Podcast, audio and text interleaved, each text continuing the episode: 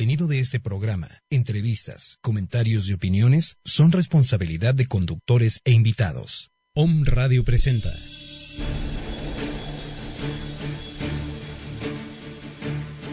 Salud holística. Un estado de bienestar físico, mental, social, emocional y espiritual. Una, forma, de vida. En esta zona te acompañan Sagrario Grande, Reina Romero y Zuleika Munive. Comenzamos.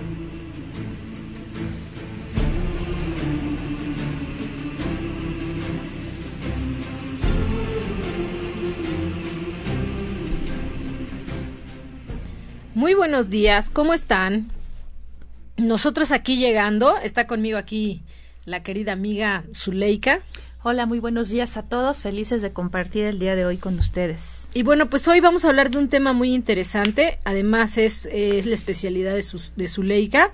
Bueno, no, no gestar propiamente, sino traer a los niños que vienen al mundo, ¿sí? Pero vamos a hablar de la gestación propiamente, que es un área que ella maneja muy bien. No sin antes invitarlos a que nos escuchen, ya sea que entren a www.omradio.com .com.mx también pueden pueden encontrarnos en las redes como Om Radio MX. Los teléfonos en cabina son 249 4602 si estás fuera de es 222 la Lada y por WhatsApp al 22 22 06 61 20. O también puedes preguntarnos directamente al 22 23 83 52 86 y bueno, pues nosotros te contestamos con mucho gusto. Vamos a empezar con esta frase que uno de mis, pues digamos, autores favoritos, eh, por los cuales me animé, estudié y hago lo que hago acerca de esto de la psicología, pues es Carl Gustav Jung. ¿sí? Y esta frase me gustó para empezar. Aquellos que no aprenden nada de los hechos desagradables de su vida, fuerzan a la conciencia cósmica que los, que los reproduzca tantas veces como sea necesario para aprender lo que enseña el drama de lo sucedido. Lo que niegas te somete, lo que aceptas te transforma.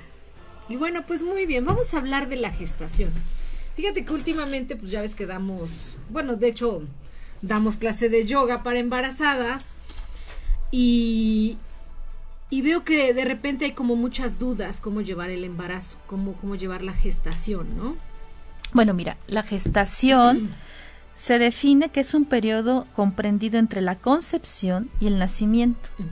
La concepción es eh, cuando tú fecundas. Fíjate que eh, sí, es cierto, hay muchas dudas. Es un proceso natural, completamente natural. Hay que entender que la mujer está diseñada para los cambios bioquímicos y, físicos que conlleva una gestación.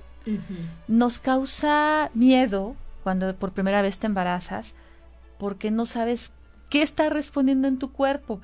Eh, un embarazo indudablemente es un proceso que también contribuye en muchas hormonas. Y eso en la mujer produce muchos cambios. Pero bueno, regreso a lo mismo. Si tú estás consciente, si tú estás feliz, pues esos cambios van a ser muy pasajeros. Sin embargo, hay muchos miedos, muchas dudas, no quieres este embarazo, tu mismo cuerpo vas a, lo va a empezar a, a manifestar. Hablemos un poco. En el primer trimestre, hablemos de los tres primeros meses, los cambios que empieza a tener una persona, una mamá. Primero es la ausencia de la regla. Okay. Cuando tienes esa ausencia de la regla, eh, vas a corroborarlo con una prueba e inclusive el ultrasonido no es lo adecuado porque el no puedes diferenciar entre si hay un bebé o estás a punto de arreglar en la primera semana.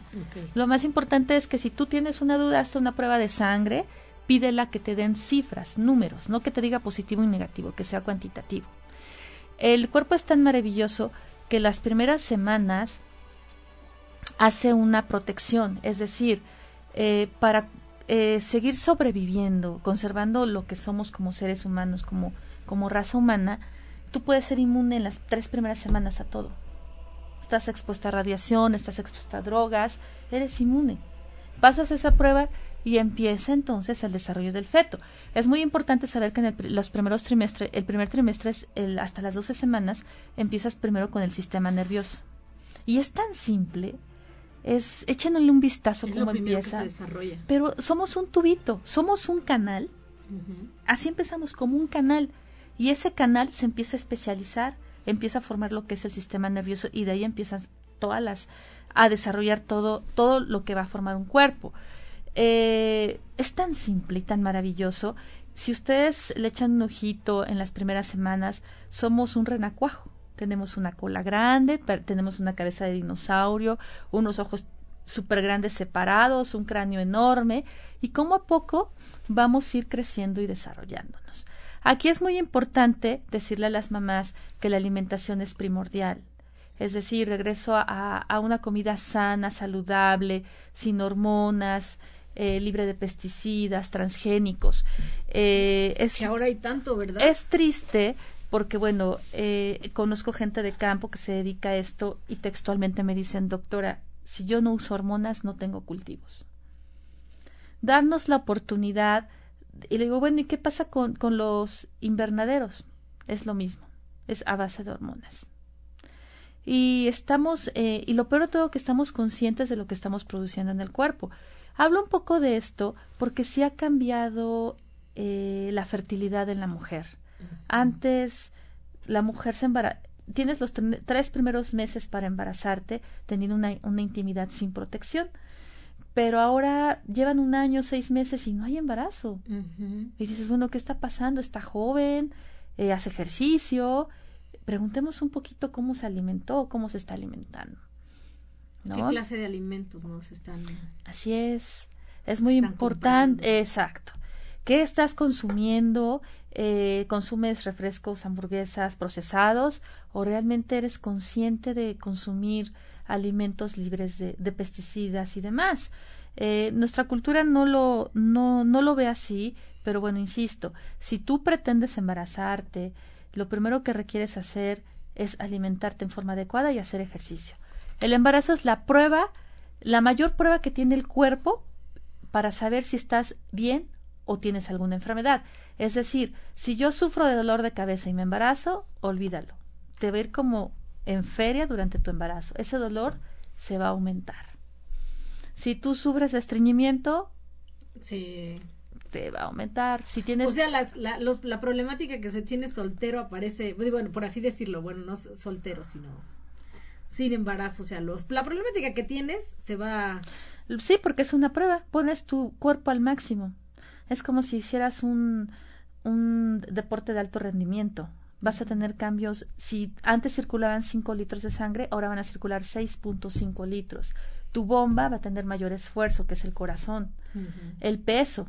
Está subiendo de 8 a, a 12 kilos. No es lo mismo conservar un peso que tener otro peso. Si tienes problema en la columna, lo vas a desencadenar durante el embarazo. Entonces es muy importante detectar qué es lo que no está, qué está pasando en mi cuerpo y si pretendo embarazarme, resolverlo. Una vez resuelto, tu embarazo va a ser maravilloso, no vas a tener ningún problema. Pero si no lo resuelves, el embarazo se puede complicar. Desde amenazas de aborto, las infecciones es un problema de vías urinarias, tanto cervicovaginales. Eh, ahí sí les recomiendo mucho.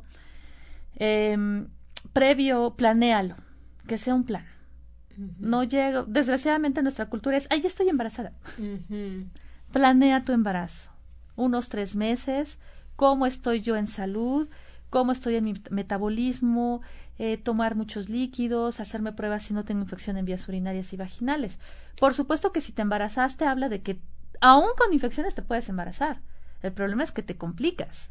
Puedes abortar en los primeros meses o puedes tener un parto pretérmino a futuro. Wow, qué fuerte. Entonces, a ver, eh, hablemos un poco, dices, bueno, un bebé no siente, no tiene nada. Al cuarto, quinto mes del embarazo ya estás teniendo un corazón. Son las primeras células que empiezan, son autónomas, que empiezan a solitas a, a tener un, un, un latido. Entonces, un bebé, por supuesto que sí te siente. Un bebé sabe tus emociones, sabe si estás triste, estás deprimido, si estás feliz. Entonces, ya hay estudios donde demuestra, un estudio inglés, que demuestra cómo las emociones afectan a un bebé en el nacimiento. Vas a, si tú te la pasas en estrés, tu bebé va, a, nacer estresado. Ya está medido bioquímicamente, se miden los niveles de cortisol, se le dio un seguimiento a estos niños en los primeros años de vida, eran niños hiperactivos con déficit de atención y a los, en la adolescencia se convirtieron en niños problema. Desgraciadamente en delincuentes, Oye, pues ahora hay mucho de eso. Sí, de hecho sí, sí va de la mano. Entonces, es, tú hablabas, ¿qué, qué dudas hay? en cuanto a van conmigo a control prenatal, ¿de qué se trata este control prenatal? Pues uno a ser consciente de que llevas un ser dentro de ti, de la capacidad que tienes para crear, porque estás formando, y ser consciente de, de que todo lo que tú pienses, hagas y hasta comas van a afectar a un, a un hijo. Es más fácil cuidarte, llevar no solo un buen control prenatal físico, sino también hacer a tus ejercicios de, de yoga, que te va a llevar a un buen parto, eh, hacer conciencia con tus meditaciones. No sé cómo manejas el control prenatal en, en la meditación. En este, en Yoga Dharma. Ah, ok. Ah, ¿Cómo controlo qué? ¿Cómo manejas el control prenatal? O sea, ¿en qué fases las divides? Primero. Ah, ok, ok, ok. Ya. Bueno, pues vamos trabajando de acuerdo a los tres meses, ¿no? O sea, me refiero, pues los tres primeros. Bueno, de hecho, los tres primeros meses no aceptamos embarazadas. Embarazadas. ¿Por qué razón? Porque ahí es donde, según la información que tenemos o lo que hemos aprendido, eh, es que pues sí puede puedes provocar un aborto si la persona no está acostumbrada al ejercicio eh, también por indicación médica si es de alto riesgo. O sea es donde se los tres primeros meses donde se va a formar el bebé de hecho es muy importante. A veces puedes tener seis semanas y eso no significa que llegues a término. Exacto. Ahí hay pérdidas. Recordemos que las primeras pérdidas ahí aquí entra un poco la culpa. Hay parejas que pierden bebés en las primeras 12 semanas y empiezan las culpas es que no te cuidaste, es que hiciste esto. Las primeras 12 semanas ya hay eh, también alguna alteración genética que produjo que el bebé no llegara a término. Iba a haber un problema, que el bebé simplemente dijo, tu cuerpo, esta, este bonito está y este esperma no son de calidad, no va a dar un buen ser humano y lo pierdes. Tanto física como en otras cosas y lo vas a perder. O sea, es al menos un 70% de las mujeres, nosotros no nos damos cuenta, pero un 70% de las mujeres en general sufrimos abortos espontáneos. Es decir, tuviste un atraso de días, tú lo ves como hay un atraso y resulta que viene tu regla con dolor, con mucho sangrado, inclusive hasta tejido, y tú piensas que fue una regla diferente, pero no, pudo haber sido un aborto espontáneo. Mm, Entonces, esto es, es, no sientas culpa, si tú llevas en forma adecuada tu embarazo, eres responsable y no se logra, no sientas culpa. Tu organismo es muy sabio. seguramente por algo pasó, ¿no? No, es muy sabio. En realidad, yo los invitaría a ver el Big Bang. Hagan en cuenta que eso es un embarazo. Así es. Por ahí subiste un video donde se ve, bueno, ya a nivel microscópico, ¿no? Es maravilloso cómo logras hacer una fecundación. Una vez fecundado, cómo tu organismo con mucha delicadeza lo lleva a la implantación. La implantación, ¿qué significa la implantación? Es el momento cuando tú estás sembrando. Yo lo comparo como sembrar una plantita. Voy a sembrar una plantita, ¿no? Sí, ver como el frijolito va saliendo, ¿no? Bueno, más bien la... Pues preparo mi tierra, este, le doy los nutrientes adecuados para que llegue y se implante. Hay muchos problemas también en la, en la implantación es algo que aún no podemos controlar del todo en, en técnicas de reproducción asistida. Hay mujeres que, que se van a alta complejidad, es decir, que no se pueden embarazar en, en forma natural e intentan en una in vitro, pero cuando es el momento de la implantación, eso no lo podemos controlar nosotros. Sí, o sea, el cuerpo es el que tiene que responder. Lo controla. Sí, dicen que son muchos factores los que intervienen, pero son miles de factores los cuales no controlas que ya no, que ahí es donde digo, bueno, pues cuando no te toca, no te toca. Y cuando te toca, pues está bien. Así es. Hablemos, pues sí, de eso consiste. Después en el segundo trimestre, actualmente ya existen algunos estudios que te pueden ayudar a tomar decisiones. Antes era sorpresa que llegaran los bebés con ciertas eh, malformaciones incompatibles con la vida. Actualmente la tecnología te va a ayudar a, a detectarlo en tiempo y tomar decisiones. Oye, por ejemplo, cuando digo, porque salen los niños, por ejemplo, con el labio leporino, ¿eso se ve desde que están? Claro, a las 12 semanas puedes verlo. Y bueno, tú sabes que tiene un labio paladar hendido o leporino, eh, un poco por deficiencia de ácido fólico, pero eso no implica que, este bebito va a tener un problema, pero es compatible con la vida. Pero hay síndromes que ya no son compatibles con la vida síndromes que eh, contienen malformaciones mayores que cuando nace fallece. Entonces, ¿por qué llevar a término un bebé que no va a vivir? Vas a sufrir, va a sufrir él de alguna manera, ¿sí? Y de, hecho yo creo que sufre más uno. Como mamá, creo que sí. Entonces yo los invito a, a, este, a saber que existe un estudio, se llama ultrasonido Doppler estructural, es a las 12 semanas. También hay que se llama eh, cuádruple marcador, que es en sangre. No todos los hacen, inclusive unos se hacen en México, pero tú te puedes acercar a tu médico y decirle, oiga, yo escuché del cuádruple marcador, ¿en qué consiste? Son pruebas bioquímicas que también miden ciertas sustancias y te orientan a ciertos síndromes. Hablemos un poquito, principalmente síndrome de Down, también lo puedes detectar esas semanas. Qué interesante. o sea, que ahora ya haya como esa posibilidad de. Sí, una, y tú tomas decisiones. Hay gente que lo sabe y sigue adelante. Hay gente que, que prefiere decir, no, no es para mí esto. Hay opciones. El segundo trimestre también ya puedes predecir si el bebé va a nacer antes de tiempo, si tu bebé, tu placenta va a envejecer, riesgo de desarrollar preeclampsia, riesgo de diabetes gestacional entonces, existen las herramientas. Solo ¿Cómo es, que esto de la diabetes gestacional? Pues ya sabes que somos un país de diabetes. Bueno, sí, de hecho sí somos un país diabético. llega un momento entre las 28 semanas que, como dije, es la mayor prueba que tiene tu cuerpo en resistencia. Entonces, en esas semanas llevas a la producción de glucocorticoides y te puede aumentar eh, el azúcar y si tu cuerpo no, no compensa este aumento, desarrollas una diabetes gestacional. Es decir, eres diabética durante el embarazo. Uf, qué fuerte. Que puedes controlarlo desde, si lo detectas en tiempo, con dieta. Eh, es, importante porque si no te das cuenta, vas a tener bebés muy grandes. Bebés macrosómicos que nacen y tienen una dependencia de azúcar también. Van a ser prediabéticos. Entonces, toda mujer que tiene riesgo requiere hacer un tamiz metabólico, que es una prueba o una curva de tolerancia, que te dan a tomar una bebida con azúcar y en base a eso toman tus controles de, azúcar. Qué interesante está eso. Oye, pero entonces una vez que nace el bebé ya la persona deja de tener la diabetes estacional. No todas. ¿Cómo? Hay cuando nace el bebé dejas pasar unos, unas semanas, haces una prueba y automáticamente sale negativo, tú solo desarrollaste diabetes gestacional. Hay personas que se resuelve el embarazo y sigues con azúcar alta y ya ah, se te conviertes en una persona diabética. Es una prueba, eh, no insisto, es la mayor prueba, indudablemente por eso fue dada a la mujer.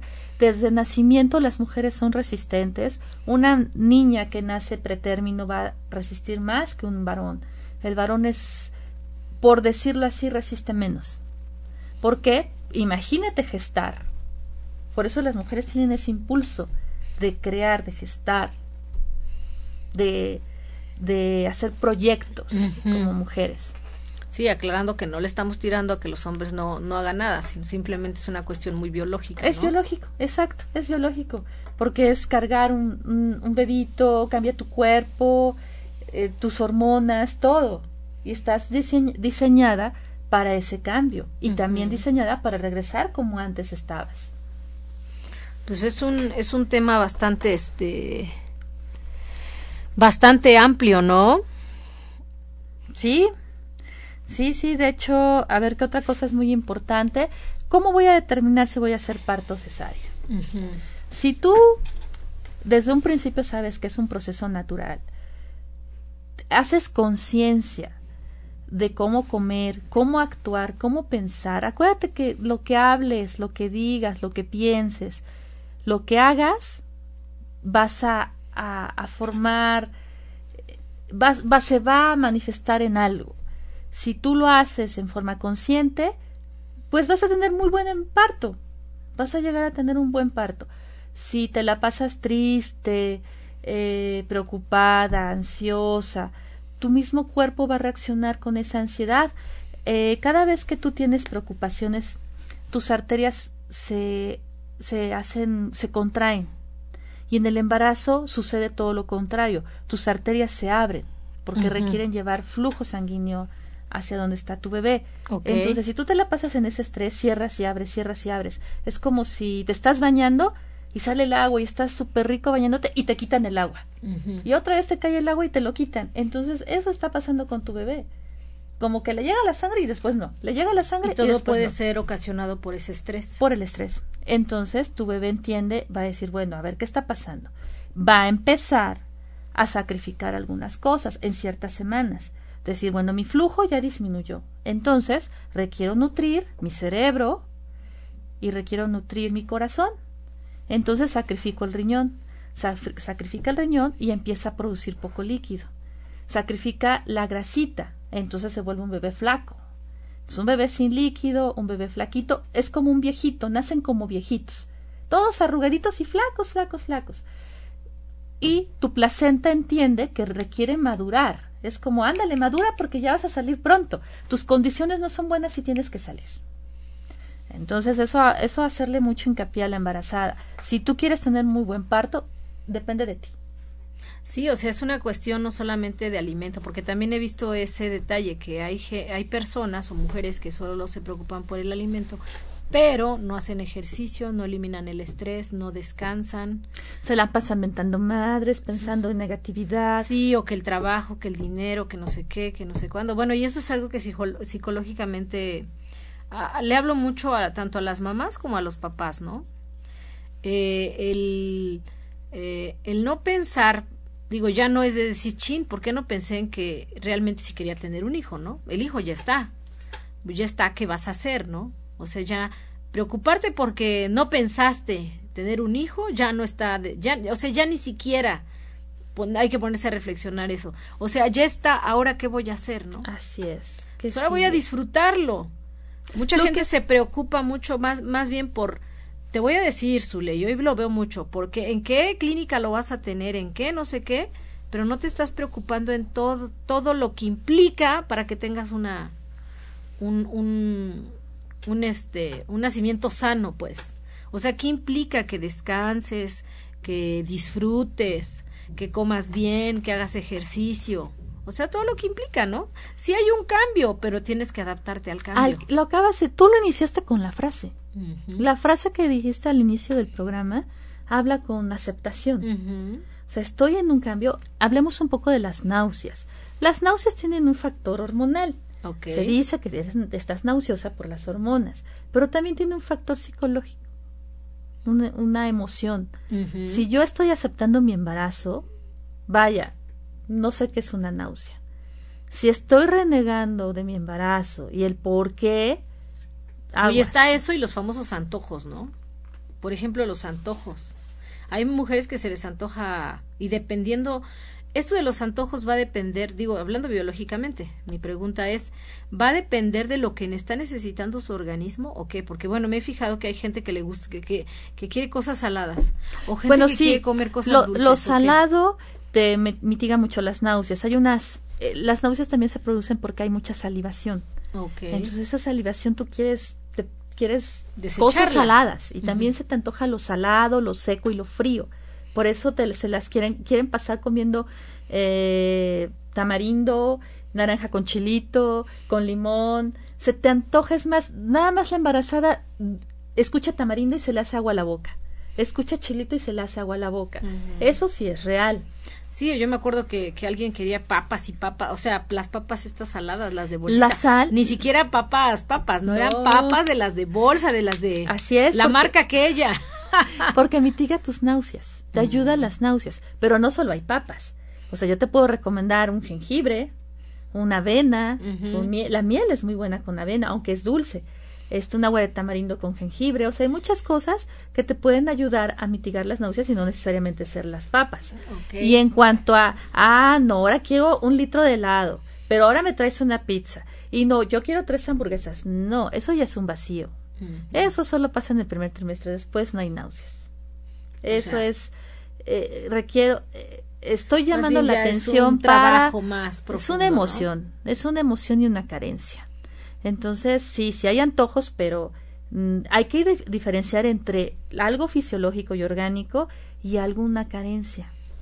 que, que, que se quiere llenar ese vacío con algo, ¿no? Así es. Un vacío existencial. Entonces ahí es, eh, también es muy importante, yo sé que lo adecuado es que estés tu pareja contigo, que sea planeado, que tu esposo y tú estés de la mano o tu Pero pareja. de hecho, pues aquí el 80% de los, o el 90 o el 99.99% de los embarazos pues no son nada planeados. No, de hecho, y aún pueden ser planeados y no llevarse a cabo. ¿eh? O sea, hay personas que me ha tocado que lo han planeado y se pierden. Entonces. Por eso digo que ahí ya la naturaleza es. A veces uno quiere imponer su ley, pero pues la naturaleza es la naturaleza, ¿no? Y sí, yo veo que gente de repente mucho recrimina, ¿no? Me dice, hay tantos niños en el mundo.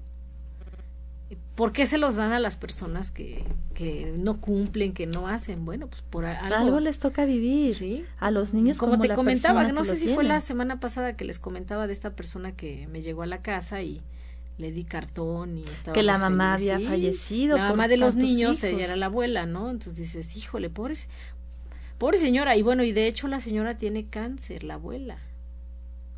Entonces va a entrar en proceso de quimioterapia. Sea, imagínate seis niños que ¿con quién van a ir a parar? O con la tía o con creo que es que tiene dos hijos más, ¿no? Con la tía, pero aún así la una tía y de verdad hay que tener mucho corazón, mucha conciencia, pero en la realidad una tía se va a poder hacer cargo de sus hijos, más seis niños. Depende de su conciencia. Tú lo acabas de decir. De hecho, hay, hay gente que va a decir, ay, no, primero están los míos y después los demás, ¿no? Que coman los míos y los otros no me importa. ¿no? Y las Es posibilidades, porque además también son las posibilidades, ¿no? Siendo realistas, o sea, eh, pues yo quiero ayudar, pero son seis. Si con uno apenas si pueden, ahí imagínate seis. La verdad me sorprendió ver a esta señora, ¿no? O sea, ahí vendiendo lo que sea y ella misma me dijo, Pues no, si no tiene gas, no tiene luz, o sea, Claro, podemos, eh, ya que estamos en una, en un programa con conciencia, en desarrollo de conciencia, pues, pues se puede hacer algo con estas personas, no Claro. sé, hacer, eh, a veces hay que enseñarles un poquito, no regalarles las cosas, no. pero sí a, a decirles, ¿sabes Te voy a qué? decir, sí abrir los ojos. Claro. O sea, sí explicarles, como lo que veníamos hablando ahorita, ¿no? Del Tú y metro. yo. Sí, sí, sí explicar cosas. Digo, como lo que veníamos ahorita hablando de, de, pues de hasta de la chica que te ayuda, ¿no? Claro. O sea, ¿cómo, cómo tú resuelves cosas más por miedo que, que ponerte a reflexionar? A ver, ¿realmente está pasando eso? Pues lo que decíamos acerca de, pues ahorita, la verdad, ahorita que están todas las cuestiones de campañas políticas, ¿no? Sí, como yo le comentaba a Sagrario, hablando un poco de esto, de conciencia, que la persona que me ayuda eligió votar por X partido, no por por hacer un análisis si realmente no- nos Sí. conviene como país, sino es que si no lo hago me van a quitar la, la ayuda tal. que me dan. Es que todos los que están en la casa votaron por ese partido porque nos, si no me van a correr. O sea, ¿cómo actúas con miedo? Pero también la ignorancia te lleva a ese miedo.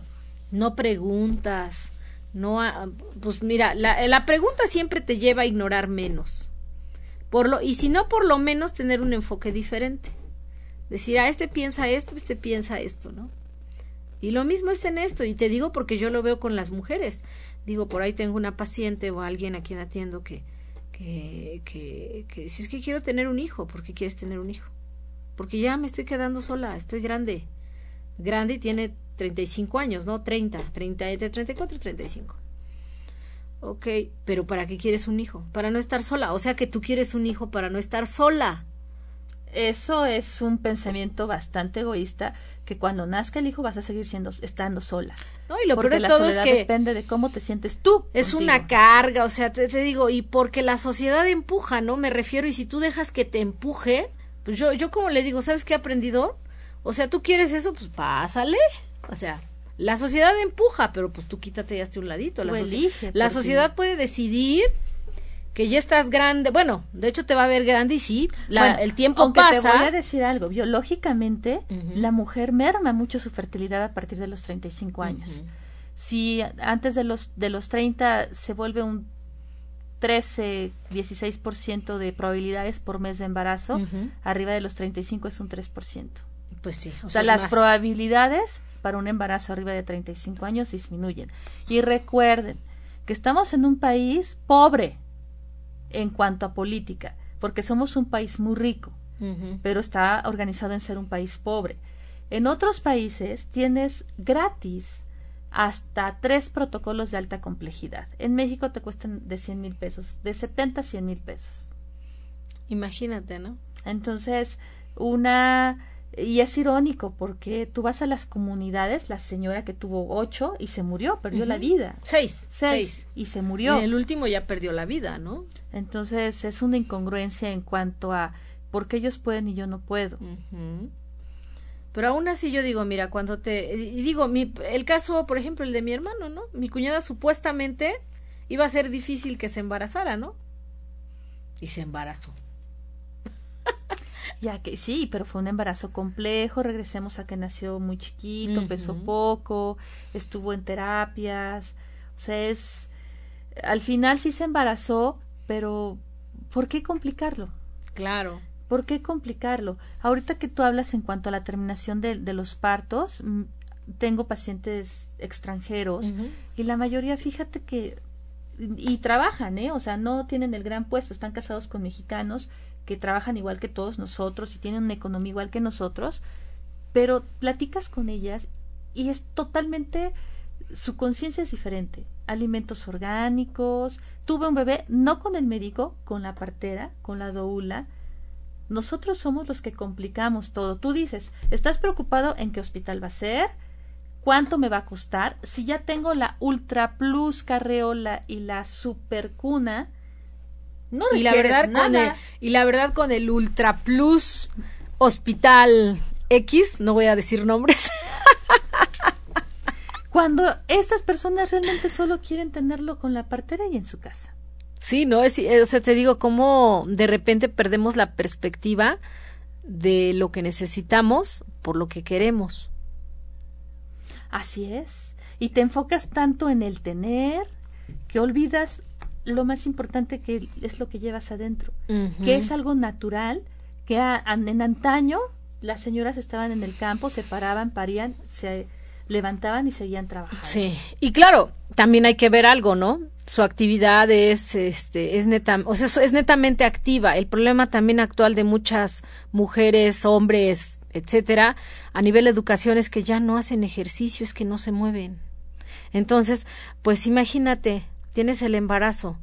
Digo, si yo lo he visto con, con amigas que con todo y haciendo deporte les ha costado, imagínate cuando no lo haces. El cuerpo no está ni preparado para. Claro, es una resistencia, exacto. Es como un alto rendimiento. O sea, de repente. Porque de verdad llegas a eso, ¿no? A un, un trabajo de alto rendimiento.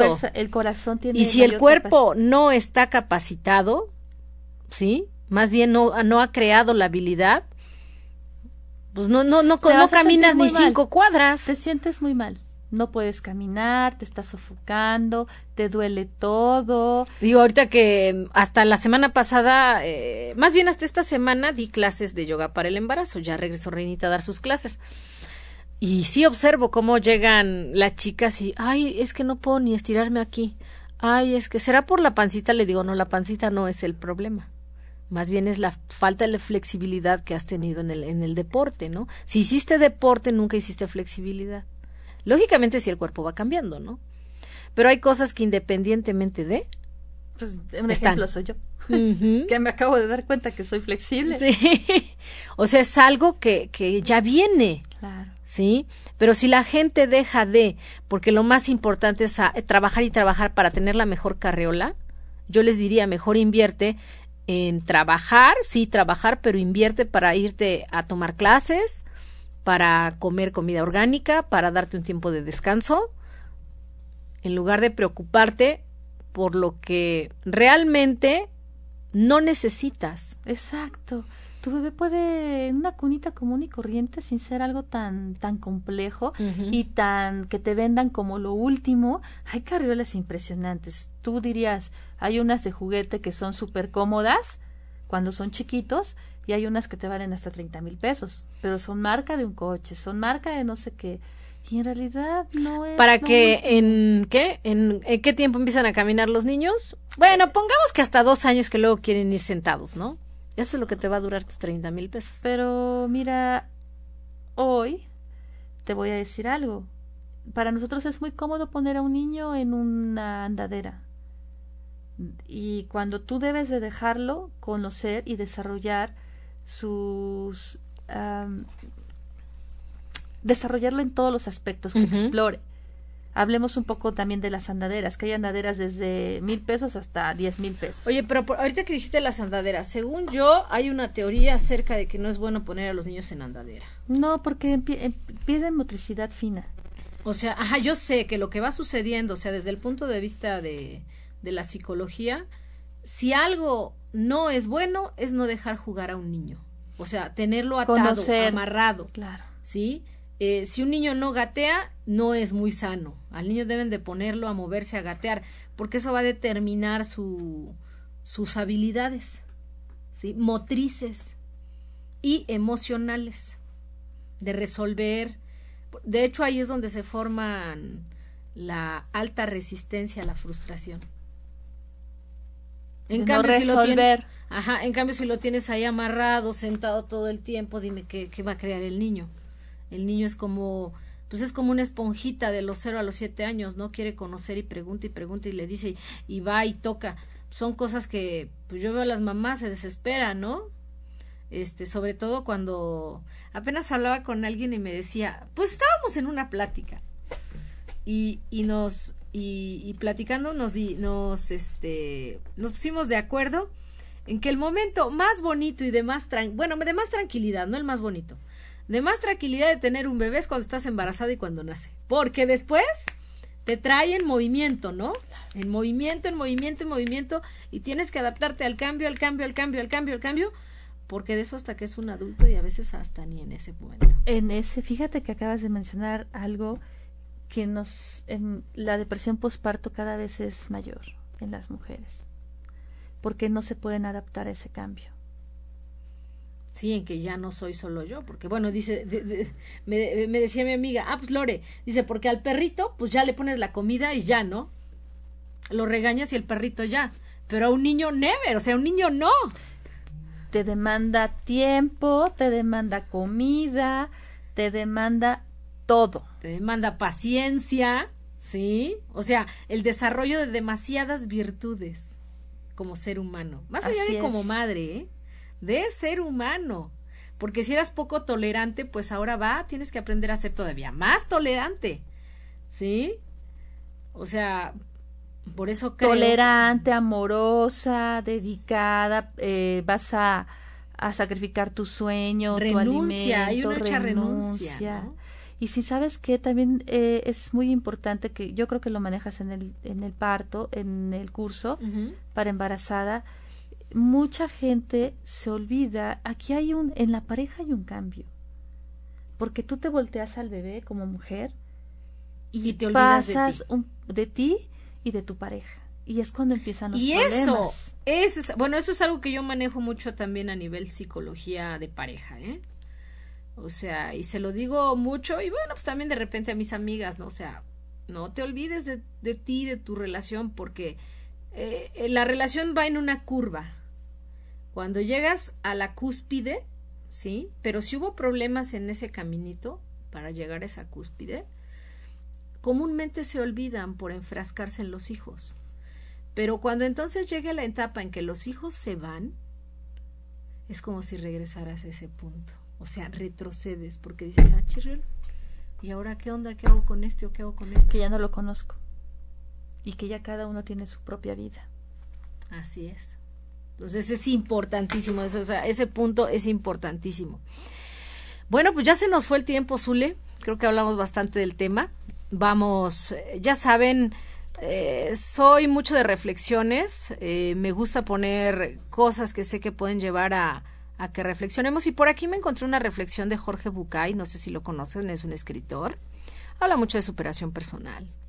Les voy a contar un cuento. Lo encontré en él, no sé si sea de él, pero él lo tenía y bueno, lo respeté, Jorge Bucay, ¿no? ¿Cómo crecer?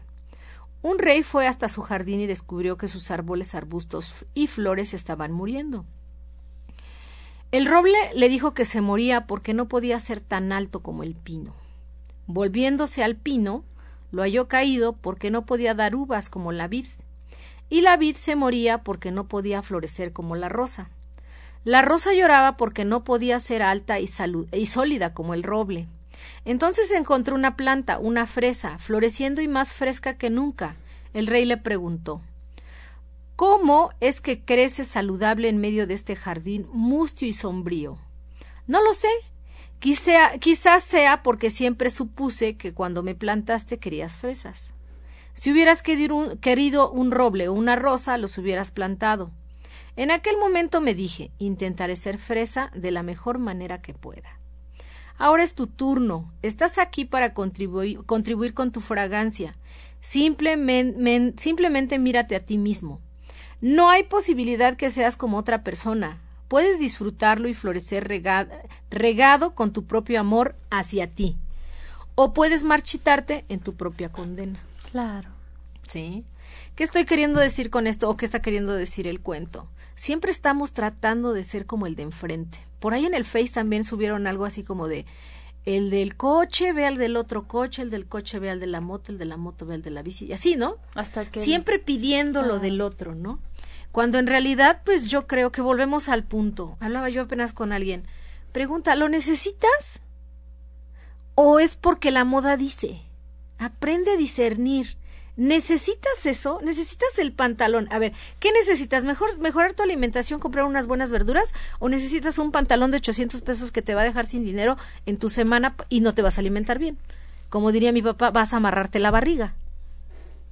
La salud no la puedes y sabes, no la puedes postergar. Y aparte, eso es conciencia, porque haces un vacío. Sí. Ese es un vacío. Exacto. Entonces, yo creo que uno tiene que florecer donde le tocó estar. Florecer. Hay gente que me dice, ay, es que mi trabajo, ok, no es el trabajo que quieres. No, busca otras opciones, pero en este momento ama lo que tienes porque es lo que te está ayudando a vivir y quizás a sobrevivir, pero ámalo, porque esto te va a llevar, te va a catapultar a otra cosa. ¿Sí? Y ámalo cuando estés en el otro punto. Y empieza, y empieza tus estrategias. Ah, sabes que quiero hacer esto, pero tengo esto para invertir, ok. Pero a ver, cuídate, la salud es importante. Sin la salud no se logra nada, ¿no? Entonces, bueno, pues los, invitamos a que compartan con nosotros. En este mes es nuestro aniversario a finales de este mes, 29, 30 y primero de mayo vamos a, a tener muchas actividades. En la próxima programación, en, en el próximo programa de radio, voy a traerles toda la información que tenemos. Vamos a tener muchísimas actividades y además van a estar compartiendo con nosotros amigos de otros lugares como Casa, este, ahí se me acaba de ir el nombre, Casa eh, va a estar con nosotros nuestros amigos del horniguero, Delicia, nuestros mismos instructores de Yugadharma, eh, nuestro profesor preferido de Iron Door. sí. Entonces, eh, este, queremos invitarlos porque para nosotros es un mes de festejo. Cumplimos cuatro años de instituirnos, de estar en un espacio, de colaborar a nivel terapias, a nivel cursos, a nivel eh, actividades altruistas. Y bueno, pues nos centramos en todo. Somos una institución holística y nuestro trabajo, nuestro trabajo propiamente va hacia la salud integral, tanto en lo físico, mental, emocional y en lo espiritual. ¿Sí? Entonces los invitamos. Este viernes tenemos una actividad en el complejo cultural universitario. Vamos a dar una meditación especial con cuencos y otros sonidos en la Expo Salud a las 7 de la noche, entonces si nos pueden acompañar, vamos a tratar de grabar algo para compartirlo con ustedes y bueno, también vamos a compartir las fotos de todo el evento. Y al otro día, por parte de la escuela de Iron Door, que además es apoyada por Yugadharma, el maestro Carlos Fauch a las cinco y media de la tarde va a dar un, una, una clase de Chikung, ¿sí? junto con el profesor Cristian González Merino y el profesor Antonio Gallegos. Ellos van a estar a cargo de esa clase. Y bueno, ya saben, en fin de semana tenemos yoga, este, 9 de la mañana los sábados y el domingo de 9 a 10 y de 10 a 11. Entonces los esperamos. Muchísimas gracias por estar con nosotros. Agradecemos a quienes nos escuchan en Zacatecas, San Luis Potosí, Guadalajara, Ciudad de México, Puebla, Tlaxcala, Oaxaca, Cancún y Costa Rica. Les agradecemos y les agradecemos infinitamente que tengan un extraordinario día y pues ya se acerca el fin de semana, que tengan un extraordinario fin de semana. Disfruten, aprendan, ¿sí? Que si no venimos a este mundo a ofrecerle algo mejor, o a crear algo mejor, pues no sé entonces a qué venimos. Feliz día. Felicidades. Muy bonito día. Hasta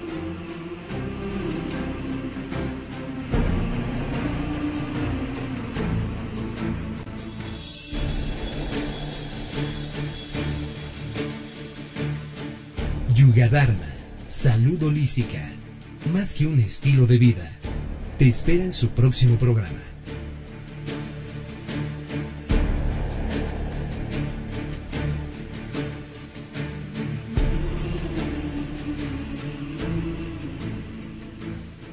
Esta fue una producción de Home Radio.